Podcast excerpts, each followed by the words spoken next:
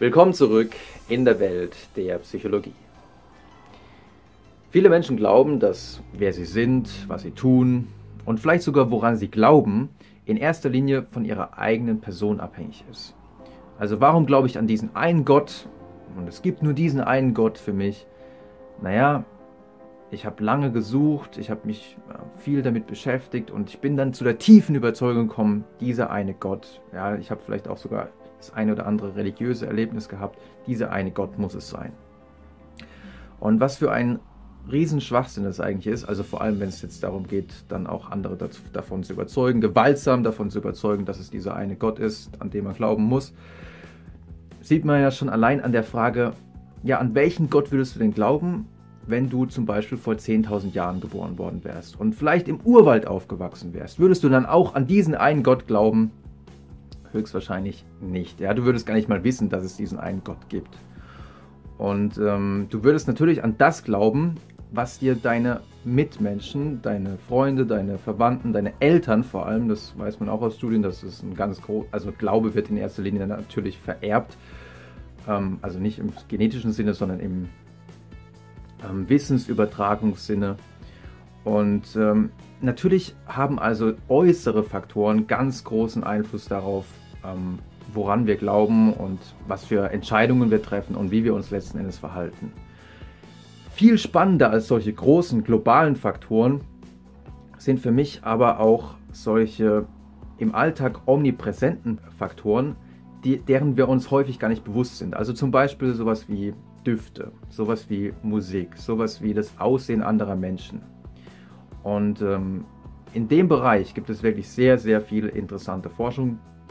Nehmen mal zum Beispiel nur eine Studie, in der man ähm, Frauen auf der Straße angesprochen hat und einmal eben von einer Bäckerei oder einer Kaffeerösterei, wo es wirklich angenehm roch.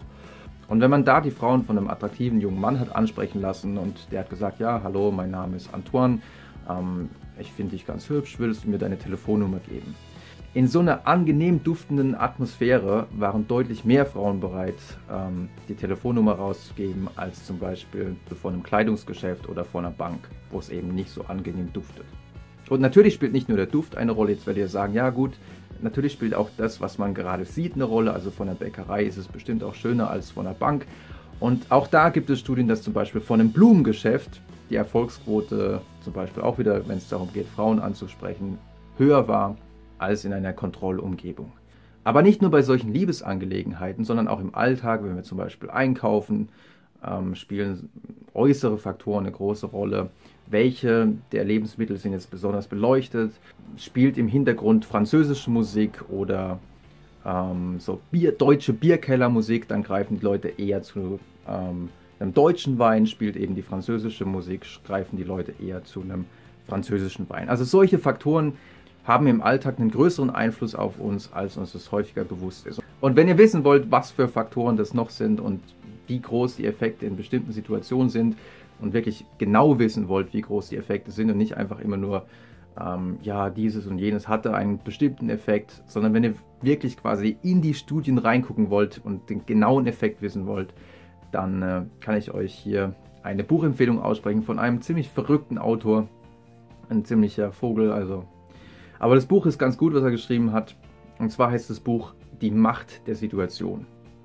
Also es geht darum, wie wir uns eben von solchen äußeren Einflüssen ähm, leiten lassen und manchmal sogar eben verführen lassen. Und das Ganze ist natürlich wieder mit einem hohen wissenschaftlichen Anspruch geschrieben, allerdings eben auch sehr anschaulich. Also es gibt wieder sehr viele ähm, ja, relativ leicht zu verstehende Abbildungen, damit ähm, man da jetzt nicht irgendwie in wissenschaftlichen Abgründen versinkt. Also schaut euch das Buch mal an, wenn ihr wollt. Ähm, Gibt es jetzt bei Amazon. Und wenn ihr wollt, könnt ihr mir natürlich auch, aber das macht ihr wahrscheinlich sowieso nicht, aber wenn ihr wollt, könnt ihr natürlich auch eine Rezension da lassen. Das war es auf jeden Fall für heute und wenn ihr wollt, sehen wir uns beim nächsten Mal wieder.